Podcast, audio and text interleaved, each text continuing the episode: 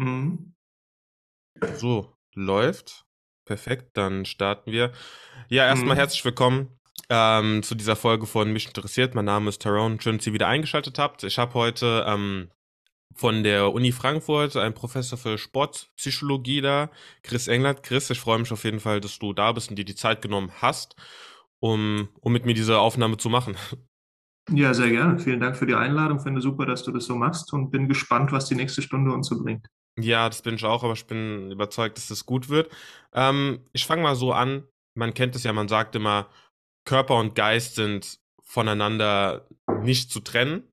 Und ähm, das passiert ja auch ähm, in einem sportlichen Kontext und darauf hast du dich ja spezialisiert, beziehungsweise dein Werdegang hat dich dahin geführt. Stell dich doch erstmal bitte den Zuhörenden vor, damit die ein Bild von dir haben können zu diesem Thema.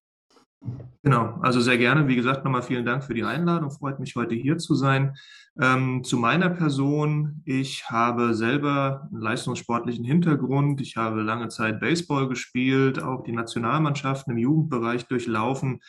Und wie es so häufig im Leistungssport ist, Übertraining kann natürlich in allen Disziplinen vorkommen, sodass bei mir dann eben auch die Schulter, die Hüfte irgendwann aufgegeben hat sodass ich diese Passion zur Seite schieben musste. Und äh, allerdings diese mentale Seite des Sports hat mich schon immer interessiert, gerade auch dieser Bereich, warum kann ich unter Druck nicht meine Leistung abrufen, ähm, der sicherlich alle Personen, die im Leistungssport aktiv waren, in irgendeiner Weise mal betroffen hat. Ähm, und all das hat eben dazu geführt, dass ich mich mit der menschlichen Psyche intensiver auseinandergesetzt habe, habe mich dann nach dem Abitur entschlossen, Psychologie zu studieren. Allerdings war diese sportliche Komponente da stets auch besonders relevant. Ich habe dann parallel zum Studium auch noch äh, verschiedene Jugendmannschaften trainiert und mir so ein bisschen Geld dazu verdient. Ähm, und dieser Gedanke, dieser Wunsch, äh, in den Sportkontext, in die Sportwissenschaft wieder einzutauchen, war eigentlich immer vorhanden. Und nachdem ich dann in Mannheim promoviert habe, bin ich nach Heidelberg gegangen, habe dort dann im Bereich der Sportpsychologie zwei Jahre gearbeitet, war dann zwischenzeitlich in Bern und äh, ja, habe jetzt dann seit 1.9. hier den Lehrstuhl für Sportpsychologie an der Uni Frankfurt inne. Bin also für Lehre verantwortlich im Bereich Sportpsychologie, aber natürlich forsche ich auch nach wie vor ähm, aktiv im Bereich der Sportpsychologie. Und ein großes Thema ist da eben die Leistung unter Druck, wie ich bereits angesprochen habe. Und so ein zweites Thema, über das wir heute auch ein bisschen reden werden, ist diese Intentionsverhaltenslücke. Also warum sind Personen eigentlich so unregelmäßig körperlich aktiv? Ja, dann ähm, lasst uns doch vielleicht direkt damit doch einsteigen. Mhm. Ähm, dann wäre erstmal die Frage, was ist denn diese Intentionsverhaltenslücke? Also wir hatten ja Mhm. vorab schon mal drüber gesprochen, aber ähm, für viele ist es ja noch, sage ich mal, ein, ein, ein, ein Fremdwort, ein Begriff, den man so noch nicht gehört hat. Mhm. Gerne. Also Intentionsverhaltenslücke gibt es in den verschiedensten Domänen, also beispielsweise Personen, die sich vornehmen, mit dem Rauchen aufzuhören. Die haben also die Intention, ich will aufhören, aber viele Raucherinnen und Raucher wissen, dass solche Relapses sehr, sehr häufig vorkommen. Man schafft es vielleicht mal einen Monat nicht zu rauchen und dann fängt man wieder an. Und genauso sieht es auch im Sport aus. Das heißt, viele von uns haben häufig den Vorsatz, ich möchte mehr körperlich aktiv sein und fangen am Anfang vielleicht auch ganz motiviert an, aber nach und nach nehmen eben die Teilnahmezahlen immer weiter ab. Das spiegelt sich beispielsweise auch in Fitnessstudios immer wieder. Ähm, gerade zu Beginn eines neuen Jahres äh, schnellen die Anmeldezahlen in die Höhe. Das sind dann auf Englisch diese New Year's Resolutions, die Vorsätze fürs neue Jahr ich möchte mehr Sport machen, weniger rauchen und so weiter und so fort. Und man ist am Anfang sehr, sehr motiviert. Das heißt, man hat diese Intention, aber das Verhalten folgt nicht automatisch. Das heißt, Intention ist nicht gleich Verhalten. Und früher ging man davon aus, wenn ich vorhabe, was zu machen, dann mache ich es auch. Scheint relativ logisch. Allerdings hat dann in den letzten 10 bis 15 Jahren die Forschung immer mehr gezeigt, dass es nicht so einfach ist, sondern dass da eben eine Lücke vorliegt und ähm, dass dort sogenannte volitionale Komponenten eine ganz wichtige Rolle spielen, also die Selbstregulation. Wie schaffe ich sozusagen, meinen inneren Schweinehund zu überwinden? Und das ist ein ganz, ganz spannendes äh, Forschungsfeld, vor allen Dingen, wenn man sich die Prävalenzraten anschaut, also wie aktiv weltweit eigentlich die Menschheit ist. Und da sind die Zahlen teilweise wirklich schockierend. Da hast du ein paar Stichwörter genannt und zwar hast du einmal Mhm. gesagt, ähm, ja, man ist anfangs motiviert. Mhm. Ähm, dann ist die Frage für mich, wo trenne ich da die, also jeder fängt ja erstmal Sport an mit einem gewissen Ziel, zum Beispiel, ich Mhm. möchte mein, meine Gesundheit allgemein verbessern, ich möchte einen Marathon mhm. laufen, ich möchte abnehmen, irgendwas. Mhm. Dann ist man motiviert. Mhm. Aber dann gibt es auch Leute, die benutzen den Begriff Disziplin. Dass man vielleicht mhm. erstmal diese Be be beiden mhm. Begriffe voneinander trennt und welche Rolle die mhm. halt auch in der Intentionsverhaltenslücke spielen. Weil jemand, der diszipliniert ist, zieht einfach Sachen durch Mhm. Um, muss ja aber auch nicht immer gesund sein und unterscheidet sich mhm. damit ja von jemandem, der sagt, ah, ich hab Bock ins Fitnessstudio zu gehen, trainiert genau. eine Woche durchgehend hart, aber dann lässt das. Wo ist da der Unterschied? Mhm. Und ja. Genau, also das ist eine ganz, ganz wichtige Unterscheidung. Motivation ähm, lässt sich ja unterscheiden, unter anderem in die intrinsische Motivation und die extrinsische. Intrinsische Motivation bedeutet, ich möchte ein gewisses Zielverhalten ausüben, weil ich extrem Spaß daran habe. Das heißt, ich möchte Sport treiben, ich möchte ins Fitnessstudio, weil ich richtig Lust drauf habe.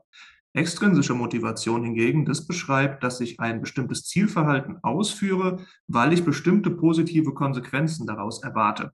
Das heißt also, ich gehe ins Fitnessstudio mit dem Ziel, 10 Kilo abzunehmen.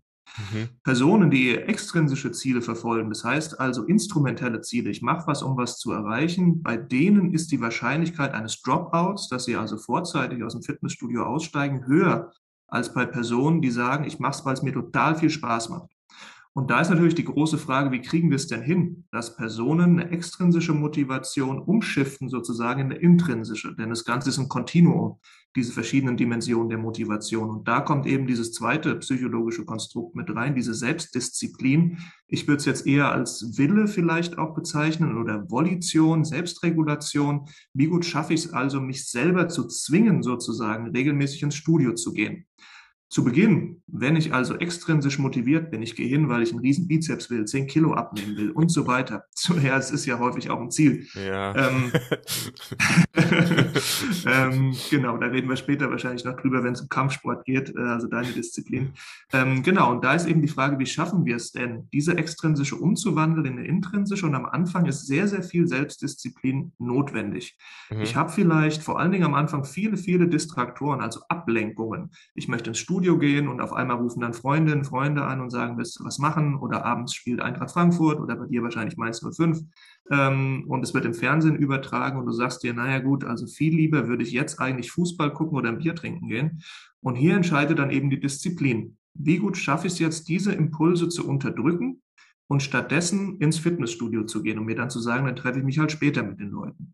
Und das ist im Endeffekt dieser Link zwischen Disziplin, die am Anfang sehr, sehr wichtig ist, wenn ich extrinsisch motiviert bin, und dieser intrinsischen Motivation. Und das Schöne ist jetzt, je häufiger ich Erfolgserfahrungen sammle, je häufiger ich ins Studio gehe und merke, ich nähere mich meinen Zielen an, desto leichter fällt es mir mit der Zeit. Das heißt, ich sehe einen gewissen Progress und es macht mir Spaß. Und Spaß ist auch so ein Faktor, der lange Zeit in der sportpsychologischen Forschung vernachlässigt wurde. Denn mhm. logischerweise mache ich eher was, woran ich Freude habe, anstatt dass ich mich permanent zwingen muss, ins Studio zu gehen.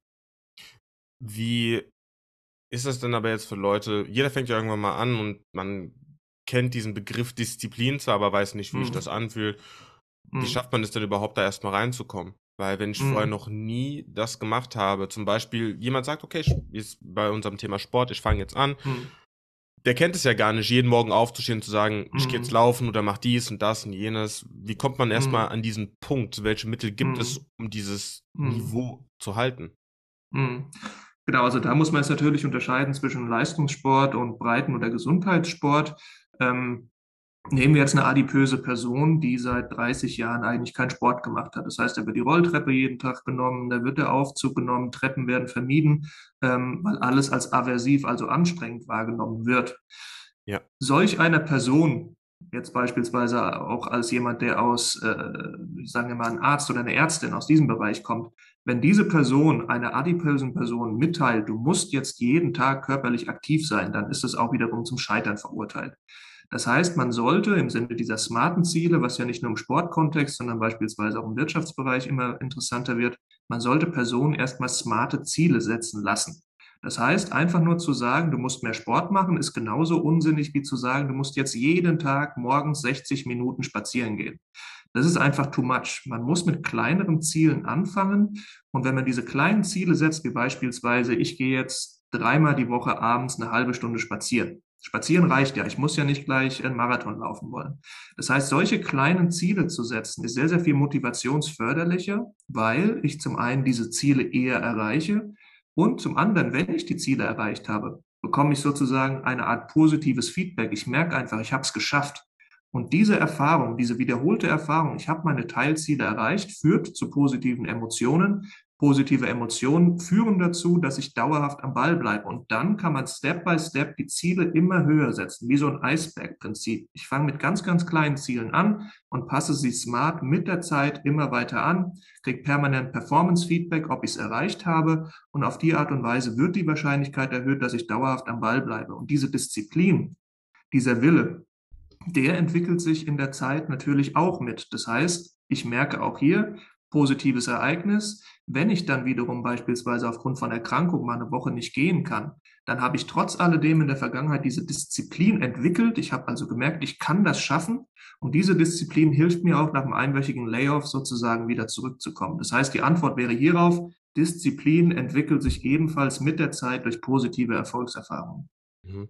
Ähm, zum einen denke ich aber auch, dass die Wahl des Vokabulars eine entscheidende mhm. Rolle spielt. Du hast gerade das Wort muss verwendet. Mhm, genau. Und ähm, ich musste da letztens äh, auch lachen, weil äh, ein Bekannter von mir, ähm, da habe ich, wir haben über irgendwas geredet auch, äh, ja, ich gehe morgen noch laufen, ich mache dies, das und jenes, ähm, ich möchte einfach äh, diszipliniert vorgehen.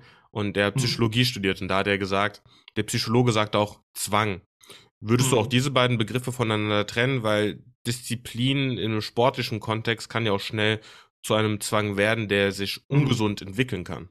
Ja, ja, absolut. Also erstmal zum ersten Punkt. Äh, muss ist in der Tat eine schlechte Formulierung. Das heißt, Personen zu sagen, du musst Sport machen, auch das ist zum Scheitern verurteilt. Es muss eine Art Compliance, also eine Bereitschaft und eine Einsicht erzeugt werden, dass die Personen im Idealfall körperlich aktiver werden. Mhm. Zum zweiten Punkt Zwang. Ähm, das geht so ein bisschen in die Richtung ähm, Sportsucht. Ähm, das heißt also dieses Gefühl, ich muss aktiv sein, ansonsten bin ich extrem unzufrieden. Das ist quasi das andere Extrem. Das eine Extrem ist, ich mache gar nichts und für mich ist es aversiv. Das andere hingegen ist das permanente Gefühl, der Zwang, ich muss körperlich aktiv sein. Und das ist natürlich auch nicht unbedingt gesund. Und da gibt es auch viele Beispiele, gerade aus dem leistungssportlichen Kontext, dass Personen, die nicht auf ihren Körper hören, wenn also eigentlich mal eine einwöchige Pause ganz sinnvoll wäre, dass sie trotzdem weiterpowern, weil sie das Gefühl haben, ich muss das jetzt machen. Ich habe diesen absoluten Druck. Und dieses Extrembeispiel auf, dem, auf der anderen Seite des Kontinuums ist natürlich auch nicht unbedingt gesundheitsdienlich. Daher würde ich jetzt nicht sagen, dass Zwang gleich Disziplin entspricht, denn Zwang ist eher so eine Art, ja, krampfhaftes Festhalten, rigides Festhalten an Zielen, wohingegen Disziplin es mir erlaubt, auch adaptiv vorzugehen. Das heißt, ich höre auf meinen Körper, schaffe es, mal eine Woche nicht zu trainieren, aber meine Disziplin erlaubt es mir, nach dieser einen Woche wieder zurückzukommen. Ist dieser Zwang im Leistungsbereich aber nicht irgendwo auch notwendig? Denn man sagt ja auch immer, die Konkurrenz schläft nie. Mhm. Und jede Einheit, sei es jetzt eine, also natürlich brauche ich auch Regeneration. Aber mhm. einfach mal zu sagen, heute lege ich mich mal zurück, obwohl ich eigentlich könnte, geht ab einem gewissen Niveau nicht mehr, weil man hat ja ein Ziel. Mhm. Und gerade wenn es um Wettkampfgeschichten geht, wie jetzt bei Olympia, wo es eben nicht äh, eine Teamleistung ist, wo man damit auch noch von anderen getragen wird, sondern als Einzelperson am Ende jetzt beim Sprinten auf dem Treppchen steht, dann ist dann hat man oft das Gefühl, jede Minute, in der ich nicht arbeite, arbeitet eine andere Person. Und das mhm. bringt mich halt zu dem Punkt, inwiefern da halt auch ähm, dieser Konkurrenzgedanke mit einfließt. Ob das förderlich mhm. ist, ob das nicht förderlich ist, ob ich da zurückstecken sollte und mich nur auf mich fokussieren sollte oder auch äh, gucken sollte, ah, was macht die Konkurrenz? Mhm. mhm. Genau, also da stecken, äh, stecken ja jetzt quasi mehrere Inhalte drin. Also zum ja. einen das mit dem Zwang. Ähm, ich würde es jetzt nicht als Zwang beschreiben, dass ein Profisportler, eine Profisportlerin regelmäßig äh, dem Training nachgeht. Ähm, Allerdings, um das zu tun, um regelmäßig äh, dem Sport nachzugehen, ist natürlich Disziplin erforderlich. Ja. Zwang hingegen wäre es, wenn ich beispielsweise nicht detachen kann vom Sport. Das heißt also, ich schaffe es überhaupt nicht, auch mal nur eine Stunde nicht aktiv zu sein. Das heißt also, ich pushe mich die ganze Zeit und das ist natürlich ungesund. Ähm, und hier ist auch Disziplin erforderlich, dass man sich selber mal sagt, okay, lass jetzt mal gut sein dein Körper braucht jetzt einfach eine Pause und auch dein Geist mhm. braucht mhm. sozusagen eine Pause. Und da würde ich nochmal versuchen, eben Zwang von Disziplin oder Wille ein bisschen abzugrenzen. Das ist jetzt nicht das Gleiche. Ähm, zu dem zweiten Punkt, die Konkurrenz schläft nicht. Ähm, absolut. Das heißt also, sich mal zurückzulehnen, ähm, kann in der Tat, so könnte man es wahrnehmen, negative Konsequenzen nach sich ziehen. Man hat vielleicht das Gefühl, die Konkurrenz schläft nicht, ich muss immer weiter powern, aber auch hier ist es wichtig, sich zu sagen, es gibt Trainingspläne, die von Profis aufgestellt werden. Diese Profis, diese Trainerinnen und Trainer denken sich was dabei, wenn sie diesen Trainingsplan erstellen. Und hier ist es einfach immanent wichtig, diese Pausen auch einzuhalten. Also dieses Thema Regenerationsmanagement ist auch was, was in den letzten Jahren immer mehr in den Fokus der Forschung gerückt ist. Es ist ganz, ganz wichtig, sich diese Pausen eben einzuplanen und diszipliniert zu sein. Hm, okay. Ja, ähm, das ist ein Phänomen, was sehr, sehr oft ähm, auftritt. Man kommt dann Mhm. ja in das sogenannte Übertraining. Genau. Ich, ich frage mich nur, was dann die größeren Konsequenzen hat. Äh, Die Auswirkungen auf die Psyche, dass man jetzt nicht trainiert hat oder Mhm. dass man eben seinem Körper quasi diesen Schaden zuführt. Also Mhm. Da gibt's ja auch dann, wie gesagt, in der Sportpsychologie gibt's da ja auch bestimmt Leute, die ex äh, Mhm. explizit darauf hinarbeiten. Hattest du schon mal Kontakt mit Leuten, die eben auch daran gelitten haben und die du auch in irgendeiner Form beraten hast? Mhm. Also ich muss da ein bisschen unterscheiden. Also ich Mhm. bin jetzt nicht in der angewandten Forschung Ja. sozusagen aktiv. Das machen meine Kolleginnen und Kollegen. Ich bin jetzt wirklich primär in der Forschung aktiv. Trotz alledem hatte ich natürlich schon Berührungspunkte mit Athletinnen und Athleten, die an solchen oder ähnlichen Problemen leiden. Das heißt, zu dieser ja, innere Konflikt, sagen wir mal, zwischen ich müsste ja eigentlich aktiv sein, beziehungsweise versus ich müsste ja eigentlich eine Pause machen. Und es ist natürlich eine Art Konflikt, der vorliegt. Ähm, die Frage ist dann in der Tat, wie du schon gesagt hast, was ist schlimmer? Ist es Ja. schlimmer, quasi Übertraining vorzunehmen und Verletzungen zu riskieren? Oder ist es schlimmer, eine Pause zu machen und sich permanent zu sagen, okay, was soll ich denn jetzt machen? Ich müsste eigentlich aktiv sein. Ich darf jetzt nicht auf der Couch liegen. Ähm, ich denke nicht, dass es dort eine eindeutige Antwort gibt, ähm, würde allerdings vor allen Dingen als Sportpsychologe natürlich sagen, dass es sinnvoller ist, dem Körper die entsprechende Pause zu gönnen und dann eben durch sportpsychologische Treatments die Gedanken sozusagen aktiv auf positive Effekte der aktuellen Inaktivität zu richten. Also quasi diesen Moment auch bewusst zu erleben, diese Pause. Vielleicht auch, wenn man diesen Leistungsgedanken weiterhin verfolgt, sowas wie eine progressive Muskelentspannung einzubauen, eine Art Gedankenreise einzubauen, um diese Pause eben auch wiederum produktiv zu nutzen. Ich denke, auf diese Art und Weise kann dieser Konflikt ein bisschen gelöst werden, wenn man sich selber sagt, es ist zwar eine Pause, aber die bringt mir auch wiederum was für meinen Wettkampf. Also, dass da so ein kognitiver Shift sozusagen stattfindet. Sind Visualisierungsmethoden zum Beispiel, Mhm. ähm, ich schaue mir jetzt in meiner Pause Spielzüge an, ich schaue mir ähm, Situationen an, in denen ich auf die Beinarbeit meines Gegenübers achte. Würdest du Mhm. das aber Mhm. auch als ähm, aktive Regeneration bezeichnen, in der man aber trotzdem auch noch lernt, weil ähm, Mhm. ja, mein neuronales Netzwerk ist ja irgendwann auch überlastet. Äh, Mhm. und ähm, sagst du bei einer Regeneration, aktive Regeneration, ich gehe spazieren, ich gehe locker Fahrrad fahren oder ich äh, schaue mir jetzt halt Spielzüge an oder sagst du, ey, was ganz anderes, ich gehe jetzt, äh, ich hock mich in Hugendubel und lese ein Buch zum Beispiel. Mhm. Was ist Mhm. da so die sinnvollste Methode? Ja, ja. Also aktive Entspannung, ja, ich würde jetzt nicht sagen, dass quasi Videoanalyse, was du jetzt angesprochen hast, in diesem Sinne aktive Entspannung ist. Aktive Entspannung oder generell Distraction, sagen wir mal, wäre wirklich sowas, ich setze mich in Hugendubel und lese ein gutes Buch und versuche einfach mal abzuschalten. Das ist wirklich dieses Psychological Detachment, dass ich es schaffe, Sport einfach mal Sport sein zu lassen und wirklich was ganz anderes zu machen.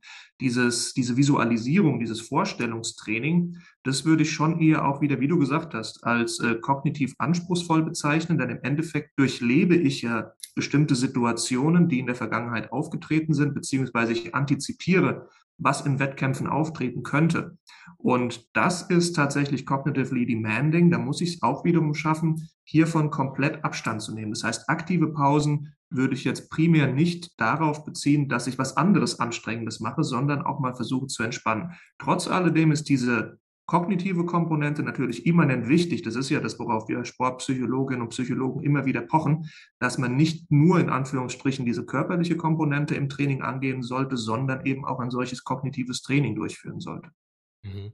Ja, ähm, das bringt uns ja quasi schon zu unserem, zu deinem Thema, wenn man so will, mhm. ähm, mhm. zum Choking under Pressure. Ähm, mhm. Dazu vielleicht gleich schon eine Begriffserklärung deinerseits. Mhm. Aber mhm.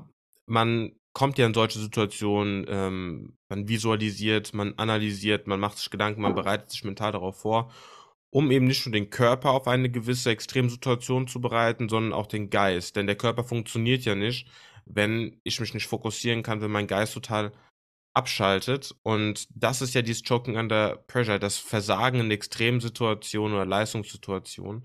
Ähm, hm. Wenn du hm. dazu kurz nochmal was sagen könntest, vielleicht. Ähm, hm. Die bessere genau. Definition deinerseits. Ja, na, die war schon ziemlich gut. Ah, also, okay. also im Endeffekt, äh, Choking under Pressure ist in der Tat das Versagen unter Druck. Das heißt, dass Personen in besonders wichtigen Drucksituationen nicht dazu in der Lage sind, das Leistungsoptimum abzurufen. Ähm, das ist ja im Sport häufig der sogenannte Trainingsweltmeister, der dann während des Trainings die Top-Leistung abruft. Aber wenn es dann wirklich darum geht, in der Situation zu performen, schaffe ich es nicht, das Optimum abzurufen. Und das ist eben dieser Choking-Prozess. In der Forschung wird für das Druckerleben die Zustandsangst gemessen. Das heißt, wenn ich jetzt beispielsweise eine Studie durchführen würde, würde ich einerseits dein situatives Angsterleben in der neutralen Situation erfassen über Fragebögen oder körperliche Marker und würde das vergleichen mit der Zustandsangst, auch wiederum gemessen durch Selbstbericht und psychologische Marker in Drucksituationen. Und dort zeigt sich tatsächlich, dass Personen, wenn sie unter Druck stehen, ein sehr, sehr viel höheres Arousal haben, höhere Angst haben, ähm, an diese Situation ranzugehen. Und jetzt kommt wahrscheinlich, ich nehme einfach mal deine Frage vorweg, die ich jetzt stellen würde, ist ein gewisser Druck, eine gewisse Anspannung, ein gewisses Excitement in einer Performance-Situation nicht auch positiv? Also ich nehme an, du hättest es gefragt, deswegen gehe ich jetzt einfach mal darauf ja. ein, wenn es okay ist. Ja, auf jeden Fall. Ähm, ja. Ich habe immer das Gefühl, ähm, also wie die mhm. meisten jetzt wissen, betreibe ich ja jetzt auch schon Kampfsport und habe jetzt äh, mhm. sehr viele Kickboxkämpfe auch schon gehabt. Mhm. Und wenn dieses Gefühl von Druck, von ähm, auch Angst, es ist ja wie gesagt eine physische Auseinandersetzung mit jemandem, mhm. ähm, der einem auch Schaden zufügen kann, aber auch die Angst des, nennen wir es Versagen, ja, man, das ist ein sehr kritischer Begriff, finde ich auch immer. Ähm, mhm. Aber wenn das nicht da wäre, dann wäre etwas komisch meinerseits, ähm, mhm. denn es ist ja mhm. schließlich eine Herausforderung, auf die man ab einem gewissen Moment ja auch keinen Einfluss mehr hat, sobald eine mhm. zweite Person ähm, involviert ist. Also ich würde sagen, es ist positiv, weil ja, man, man blendet alles aus, man bekommt so einen mhm. Tunnelblick auf eine Sache im Optimalfall. Mhm. Das ist mein Empfinden. Genau. Genau. Und äh, früher, also ich gehe jetzt einfach mal historisch ein bisschen vor in die Choking-Forschung.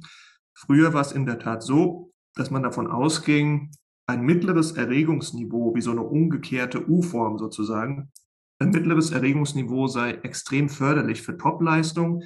Wenn ich zu wenig Arousal habe oder aber viel zu viel, dann wird die Leistung schlechter. Das heißt, ich habe eine niedrigere Anstrengungsbereitschaft und bin nicht besonders aktiviert für diese spezifische Situation.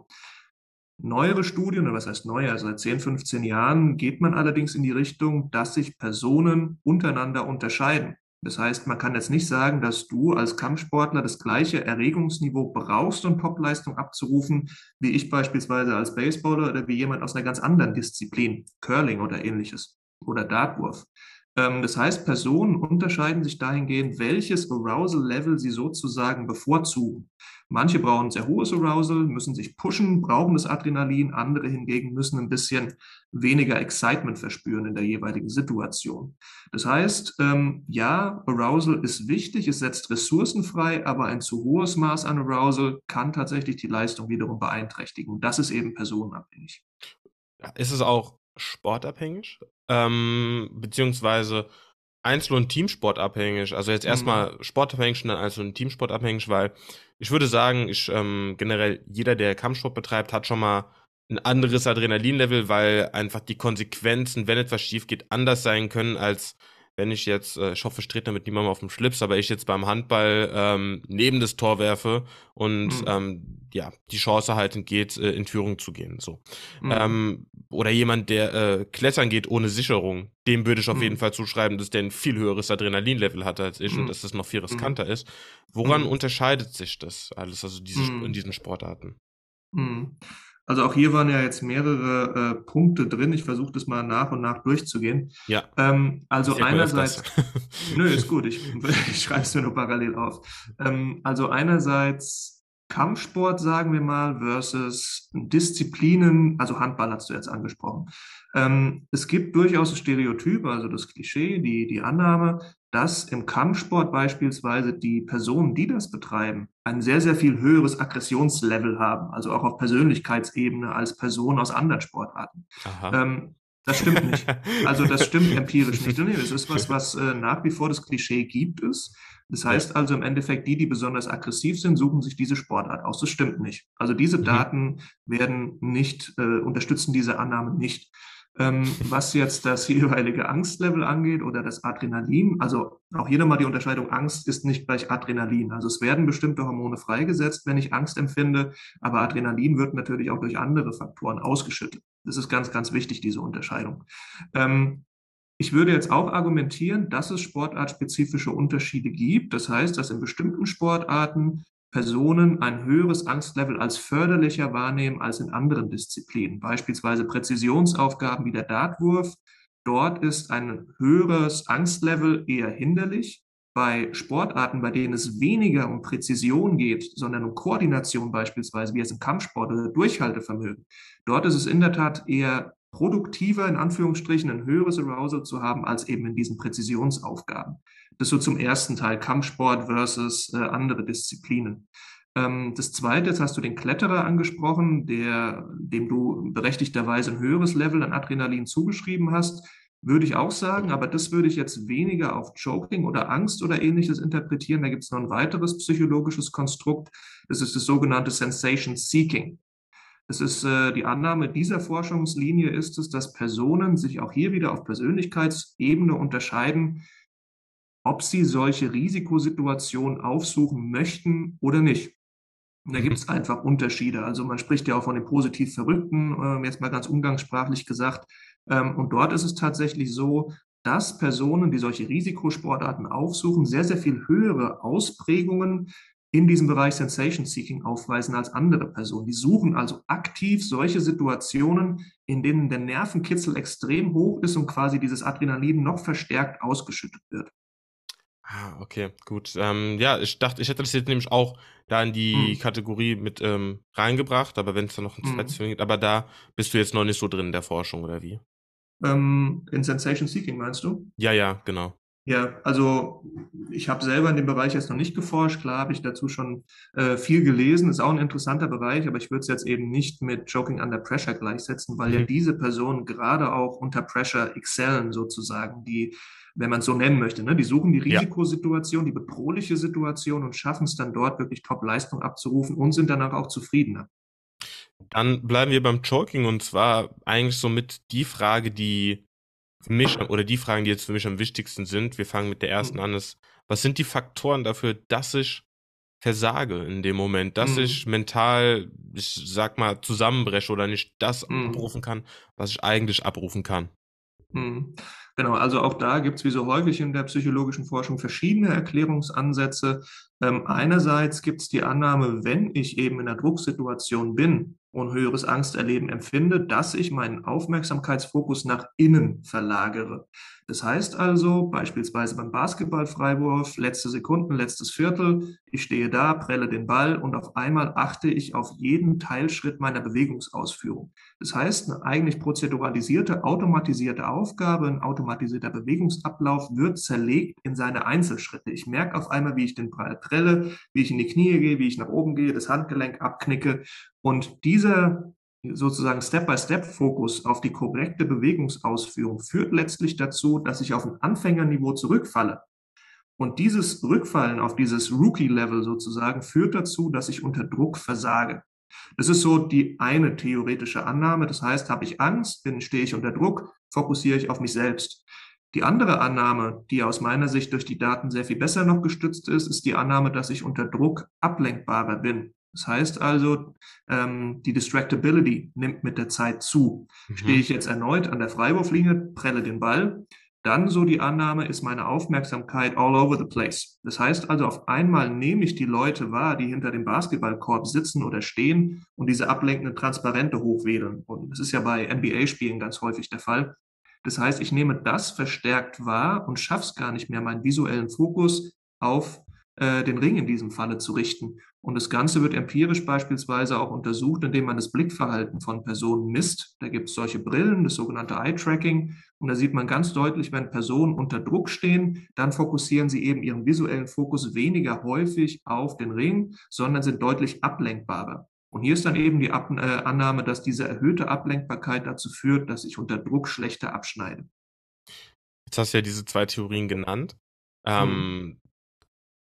Ich finde, wenn man sich nach innen fokussiert, ähm, mhm. das hätte ich sogar eher als was Positives beschrieben, mhm. ähm, weil der Fokus ja auf einem selbst liegen sollte. Das ähm, mhm. hätte ich jetzt sogar als eine Situation empfunden, die ähm, sich positiv auswirken kann. Mhm. Ähm, aber ich mhm. denke, darum geht es halt wirklich darum, dass man die Schritte in Einzelteile zerlegt und dann, wie du halt genau. sagst, auf einmal wirklich lernen muss, den linken vor den rechten Fuß zu setzen.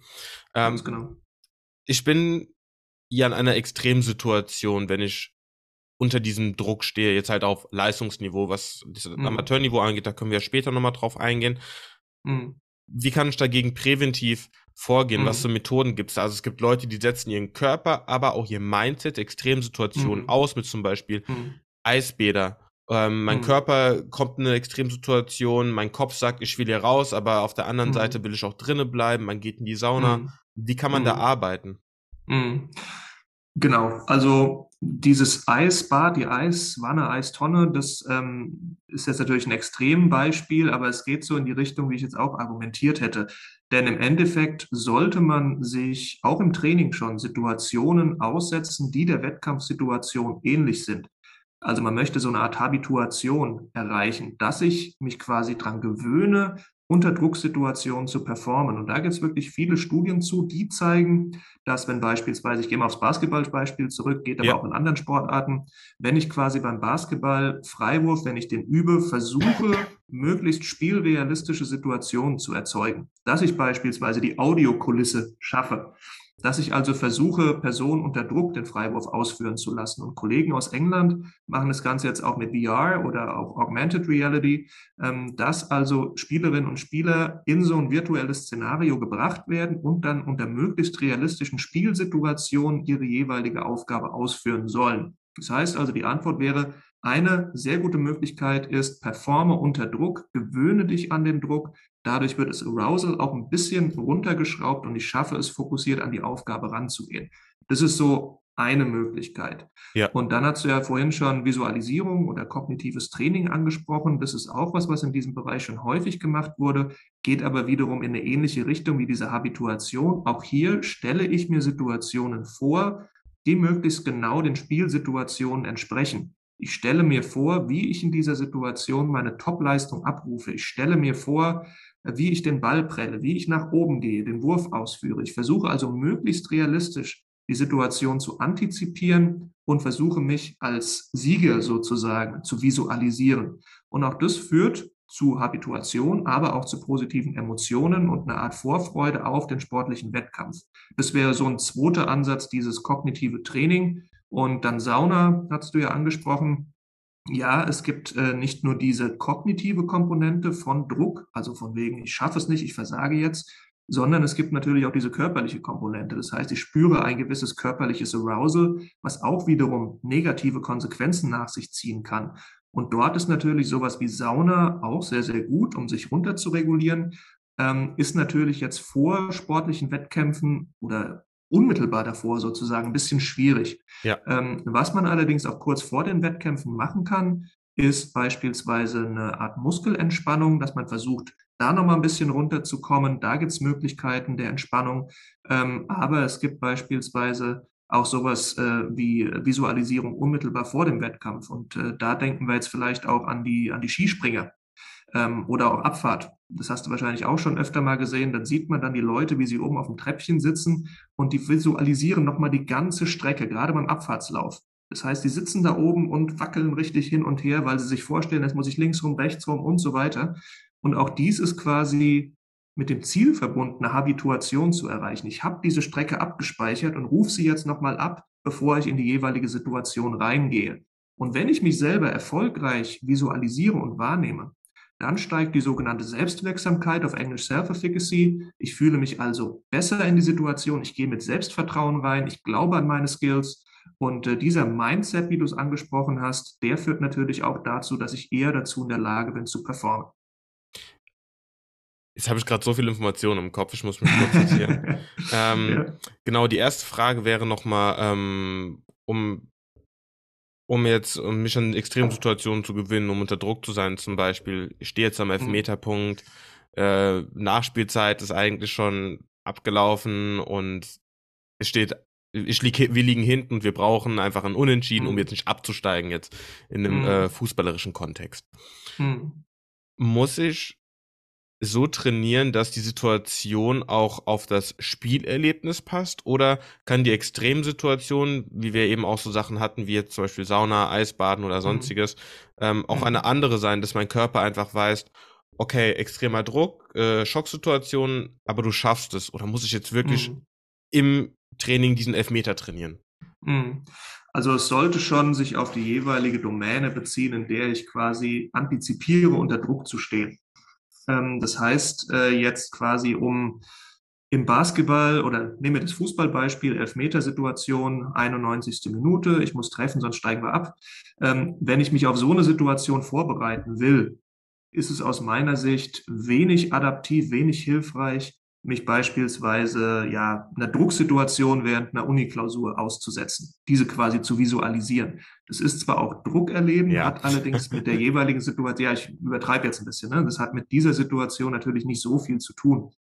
Ähm, wenn ich allerdings generell jetzt im Fußball, um bei dem Beispiel zu bleiben, mich auch während des Trainings Drucksituationen außerhalb des Elfmeters aussetze, also auch Zweikämpfe unter Druck oder auch wenn es äh, im Sprinttraining gegeneinander ist etc. Wenn ich mich dort auch permanent Druck aussetze, kommt es auch zu einer Art Habituation an die Drucksituation und dann gibt es eben solche Transfer-Effects. Ähm, das heißt, ich versuche oder was heißt ich versuche, es ist so, dass äh, ich im Endeffekt diese Confidence, diese Self-Efficacy, die ich entwickelt habe, dass ich unter Druck performen kann im Fußball, dass ich diese auch auf die Elfmetersituation übertrage. Das heißt, ich muss jetzt nicht spezifisch diese Mikrosituation auswählen und tausende Male trainieren. Mhm, mhm. Ähm, du hast jetzt die ganze Zeit schon ähm, den Begriff Habits benutzt. Das mhm. habe ich auch noch im Kopf. Ähm, ich habe ja jetzt noch eine Frage zu ähm, weiteren Methoden. Du hast ja das, mhm. an, du hast ja angesprochen, Muskelentspannung. Ähm, mhm. Was meinst du damit genau? Ist es jetzt sowas wie eine Massage oder einfach, dass ich tief mhm. ein-, ausatme, mich einfach mal hinlege, mhm. wirklich meinen Körper spüre? Mhm. Äh, können das mhm. auch Gespräche sein oder mhm. was ist da eine mhm. Methode, wo du sagst, da kann man einem helfen? Genau, also Entspannung ist wirklich ein sehr, sehr breites Feld, hast du absolut recht. All die Strategien, die du jetzt genannt hast, würde ich da auch mit reinzählen. Ähm, auch hier ist wieder die Frage, ist das unmittelbar vor dem jeweiligen Wettkampf? Ist das vielleicht sogar eine Mikrointervention, die ich zwischen verschiedenen Runden des Boxens ganz schnell ausführen kann? Also quasi nochmal so ein zehnsekündiges Runterkommen, kriege ich das hin, quasi so ein Gedanken ausknipsen. All das ist tatsächlich möglich. Ähm, diese Muskelentspannung, was ich angesprochen habe, ähm, das wäre dann beispielsweise die sogenannte progressive Muskelrelaxation nach Jakobsen, dass ich also versuche, ganz bewusst alle meine Muskelgruppen runterzufahren, wenn wir es mal so nennen möchten, ähm, und auf die Art und Weise den Muskeltonus ein bisschen runterschrauben. Ist die Frage, ob das jetzt beispielsweise im Kampfsport äh, die beste Herangehensweise ist, sich quasi da nochmal vollständig zu entspannen. Ähm, was neben dieser körperlichen Entspannung eben noch möglich ist, ist auch so eine Art kognitive Entspannung, dass ich also, wie du gesagt hast, ganz bewusst versuche, mich selber nochmal runterzufahren, nämlich in diesem Falle meinen Geist runterzufahren und sämtliche Distraktoren auszublenden und auf die jeweilige Situation zu fokussieren. Aber wie schon angesprochen, auch während des Wettkampfs, wenn ich einen Rückschlag erlitten habe, das heißt also wieder zum Fußballspiel zurück, ich habe jetzt in der 60. Minute einen Elfmeter verschossen, dass ich dann nicht permanent ruminiere, das heißt also mir Gedanken mache darüber, oh Mann, jetzt hast du den verschossen und wir verlieren, sondern hier muss ich dazu in der Lage sein, so eine Art Thought-Stopping, Gedankenstopp einzuleiten und zu sagen, das ist jetzt passiert, aber ich mache jetzt weiter. Ich habe es abgehakt. Denn ansonsten, wenn ich permanent diese negativen Gedanken habe, dann würde es meine Leistung auch im Rest des Matches entsprechend beeinträchtigen. Das heißt, nochmal auf dieses Psychological Detachment zurückgekommen, ich muss es schaffen, diese Situation auszublenden und nach vorne zu schauen. Gibt es da extra Coachings für Trainer für ähm, Mhm. oder wie arbeiten da die Profis? Mhm, mhm. Genau, also da gibt es auf jeden Fall Herangehensweisen. Ähm, die Profis, es hängt jetzt ein bisschen davon ab, in welchem Bereich man ist. Also jetzt beispielsweise im Profifußball, ähm, dort ist es ja mittlerweile so, dass beispielsweise die Nachwuchsleistungszentren in der Regel festangestellte Sportpsychologinnen und Sportpsychologen in ihren Reihen haben müssen. So die Auflagen der Fußballliga. Ähm, und diese führen in der Tat mit den Spielerinnen oder Spielern in diesem Falle entsprechende Trainings durch, immer und immer wieder und versuchen, wie körperliches Training eben diese Skills entsprechend äh, zu implementieren, zu entwickeln. In anderen Sportarten, also gehen wir zum Beispiel auf meine Sportart des Baseball zurück, was ja nach wie vor in Deutschland zumindest eine absolute Nischensportart ist, Dort gibt es natürlich, also zum einen gibt es keine Nachwuchsleistungszentren und zum anderen ist ein Sportpsychologe natürlich auch nicht, äh, der macht das nicht umsonst. Ähm, das heißt, hier ist dann die Frage, kann sich der jeweilige Verband oder Verein oder der Einzelsportler, die Einzelsportlerin es überhaupt leisten, ähm, solche sportpsychologische Hilfe in Anspruch zu nehmen? Viele olympische Verbände haben mittlerweile festangestellte Sportpsychologinnen oder auf Honorarbasis und dort werden dann mit den Spielerinnen, Sportlerinnen und Sportlern auch solche Trainings durchgeführt, ähm, wie quasi das reguläre körperliche Training. Ab welchem Punkt sagst du, ist es sinnvoll? Ist es schon sinnvoll, mit acht, neunjährigen damit Mhm. anzufangen? Oder Mhm. ist das schon, wo du sagst, das ist viel zu früh? Sollte man Mhm. erst mit 19, 20 anfangen? Sollte man erst ein Mhm. bisschen Leistungsniveau anfangen? Profi, Mhm. Amateur? Mhm. Wo hört es da auf? Oder wo Mhm. fängt es an, eher Ja, gesagt? ja, also da würde ich jetzt nicht dogmatisch vorgehen wollen. Im Endeffekt müssen das die äh, einzelnen Personen selbst entscheiden, ab wann sie Hilfe in Anspruch nehmen. Ähm, wenn man jetzt allerdings entwicklungspsychologisch an die Sache rangeht, ist es natürlich relativ sinnfrei, beispielsweise Vorstellungstrainings mit Kindern durchzuführen, die fünf Jahre alt sind, weil sie einfach nicht die entsprechenden kognitiven ähm, Ressourcen, Kapazitäten, wie auch immer Strukturen mitbringen. Ähm, das heißt, das muss man natürlich auch mit einbeziehen. Und äh, jetzt gerade in diesen Nachwuchsleistungszentren, da sind ja auch Spieler dabei, die sind 15 Jahre, 16 Jahre beispielsweise. Und dort ähm, nehmen diese Personen natürlich regelmäßig an solchen Treatments teil. Das heißt, einerseits hängt es von persönlichen Präferenzen ab, möchte ich das oder möchte ich das nicht, und zum anderen auch von strukturellen Merkmalen, also ob der jeweilige Verein oder Verband es vorsieht, dass solche Maßnahmen durchgeführt werden müssen. Hm, okay. Ja, ähm, wir haben ja vorhin auch über diese ganzen Habits gesprochen, Mhm. die irgendwo auch nötig sind, um in diesen Extremsituationen zu bestehen. Mhm. Es Mhm. kann ja aber auch sich negativ auswirken, wenn ich jetzt zum Beispiel Habits habe, die kontraproduktiv sind. Dann wäre Mhm. jetzt die erste Frage, wie entstehen Habits? Und die zweite, wie kann ich diese umkodieren, wenn nötig? Zum Beispiel, ich Mhm. habe einen neuen Trainer Mhm. und der erwartet was anderes.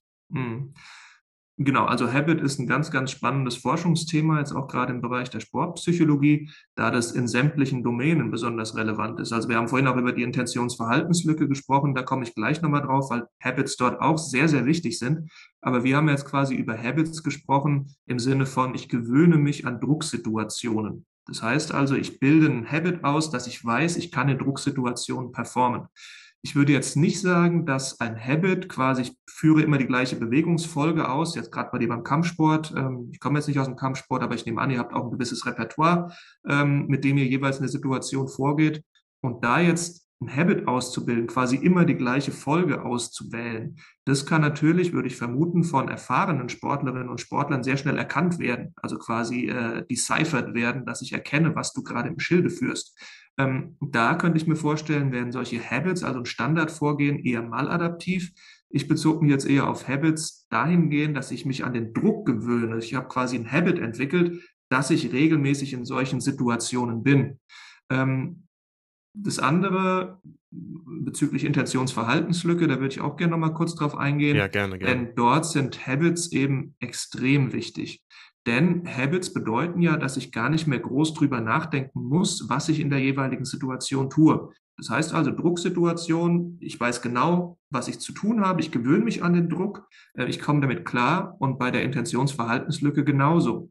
Für mich stellt sich gar nicht die Frage, dass ich abends von 18 bis 20 Uhr Sport mache. Also es geht dir wahrscheinlich auch so. Das ist einfach klar. Das ist quasi ein Teil deiner Persönlichkeit geworden. Es ist für dich klar, du gehst drei, vier, fünf Mal die Woche ins Fitnessstudio oder ins Training ähm, und bewusste Abwägeprozesse should I stay or should I go? Brauchst du gar nicht.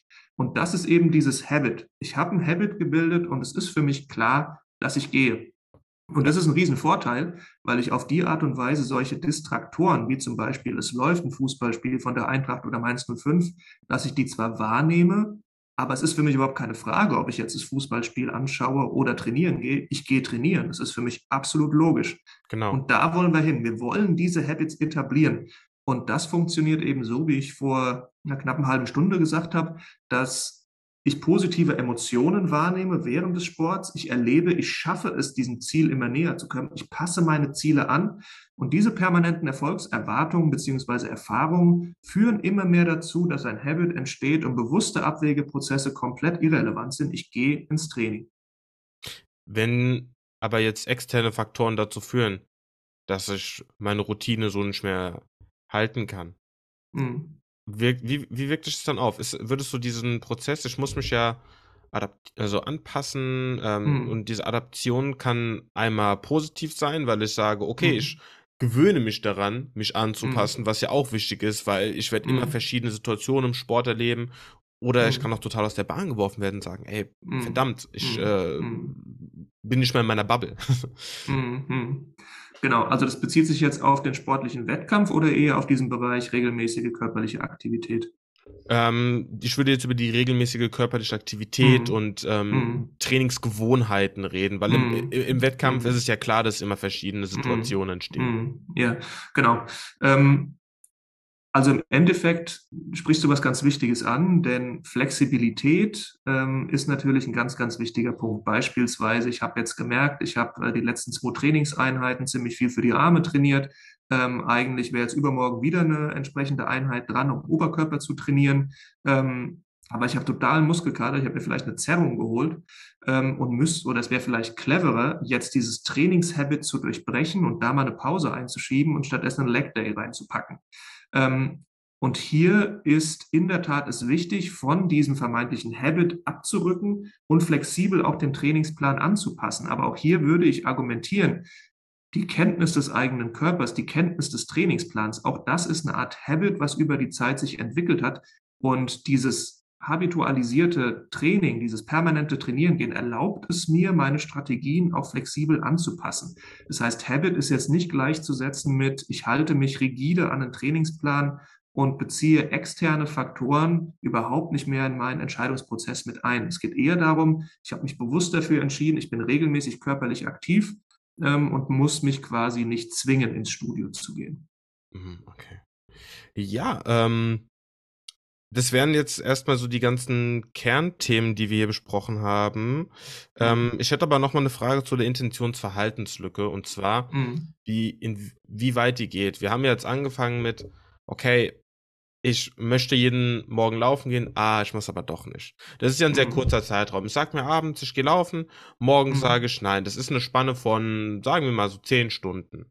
Ja, also mhm. zwei Stunden vom Schlafen gehen überlege ich mir das und dann morgens wache ich auf mhm. und denke mir dann, ah, doch nicht. Diese mhm. Intentionsverhaltenslücke lässt sie sich aber auch auf einen sehr kurzen Zeitraum oder auch noch auf einen längeren Zeitraum beziehen. Ich sage zum Beispiel mhm. jetzt in einer Re Situation beim Fußballspiel jemandem austribbeln. Oder jetzt mhm. beim Boxen, ich möchte jemanden jetzt eine linke gerade drücken.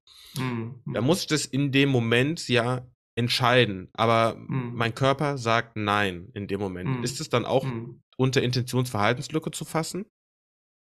Also jetzt während des eigentlichen Wettkampfs nein. Okay. Ähm, allerdings dieses andere Beispiel, ich nehme es mir abends vor und mache es morgens doch nicht, das würde ich definitiv unter diese Intentionsverhaltenslücke packen, denn es gibt natürlich verschiedene Arten von Zielen, die ich mir setzen kann. Ich habe eine Art langfristiges Ziel, ganz global gesagt, ich möchte mehr Sport treiben. Ja. Das ist wirklich ein sehr, sehr globales Ziel und wenn man das so setzt, dann kann man nur verlieren. Also was heißt mehr Sport?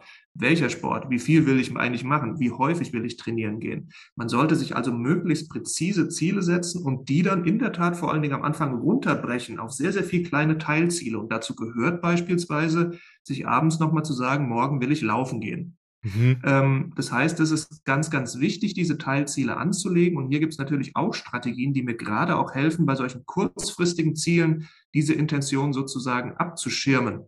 Und äh, da würde ich gerne noch kurz eine Strategie nennen, die ich besonders interessant finde, Ja, nämlich die der sogenannten Durchführungsintentionen. Auf Englisch wird es auch als Implementation Intentions bezeichnet.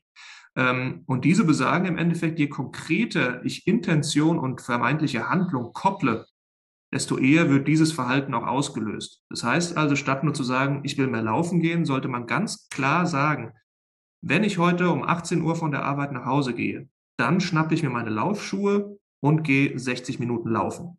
Das heißt, anstatt einfach nur global zu sagen, ich will mehr laufen, lege ich ganz genau die Situation fest, in der ich das Verhalten zeigen möchte und was ich dafür brauche, nämlich die Laufschuhe, um dieses Verhalten zu zeigen. Und diese enge Kopplung, Intention und wie schaffe ich es, diese umzusetzen und wann setze ich die um, die führt dazu, dass dieses Verhalten sehr, sehr viel eher letztlich in dieser Situation getriggert wird, würde man in dem Kontext auch sagen. Und das ist eine sehr, sehr, sehr, sehr starke Waffe, um es mal martialisch auszudrücken, um diese Intentionsverhaltenslücke signifikant zu reduzieren. Inwiefern spielt da noch, ähm, das fällt mir noch ein, der Status Amateur und Profi, mhm. ähm, inwiefern spielt es eine Rolle? Wenn ich jetzt ein Profisportler bin und ich weiß, ich verdiene damit mein Geld, dann mhm. ist dieses sich Ziele zu setzen und zu sagen, ich gehe jetzt 60 mhm. Minuten laufen oder ich mache mein Strength and Conditioning, dann mhm. ist das etwas ganz anderes als auf einem Amateurniveau.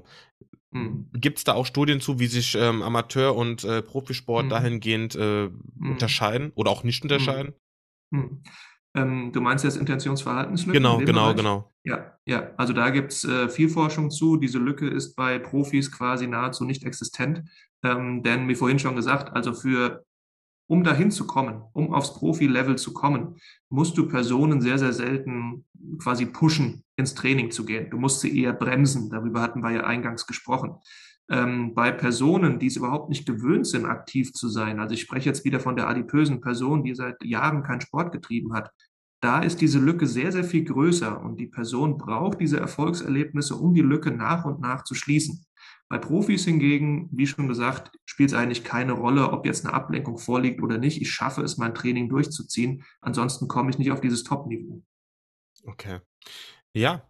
Ähm, das wären jetzt äh, soweit eigentlich ähm, meine Fragen jetzt erstmal. Ähm, ich denke, wir haben auch schon eine gute Fülle ähm, von Informationen. Es war sehr, sehr viel. Hast du noch ähm, irgendwelche Fragen oder möchtest du etwas sagen? Ähm, nö, also ich habe jetzt sehr, sehr viel geredet. Ähm, Fragen habe ich nicht. Äh, ich fand es sehr, sehr spannend, jetzt auch deine Perspektive mal zu hören aus dem Kampfsport, ja. ähm, weil das jetzt ein Bereich ist, in dem ich noch nicht so viel geforscht habe. Ähm, fand ich auf jeden Fall auch sehr interessant und habe mich gefreut, heute hier zu sein. Ja, gut. Dann würde ich sagen, ähm, bedanke ich mich bei allen, die bei dieser Folge von mich interessiert zugehört haben. Chris, doch mal vielen, vielen lieben Dank, dass du dir die Zeit genommen hast. Ähm, du bist ja momentan sehr viel beschäftigt und ähm, ich hoffe einfach, ähm, dass diese Folge gut ankommt. Ich lasse dir einfach alles zukommen mhm. und ähm, ich würde mich sehr über Rückmeldungen auch von den Zuhörenden freuen. Und ähm, ihr könnt euch auch schon auf die nächste Folge freuen. Die Gäste stehen schon fest und damit würde ich mich verabschieden und wünsche euch noch einen schönen Tag oder Abend, je nachdem, wann ihr das hört. Also, macht's gut. Ciao.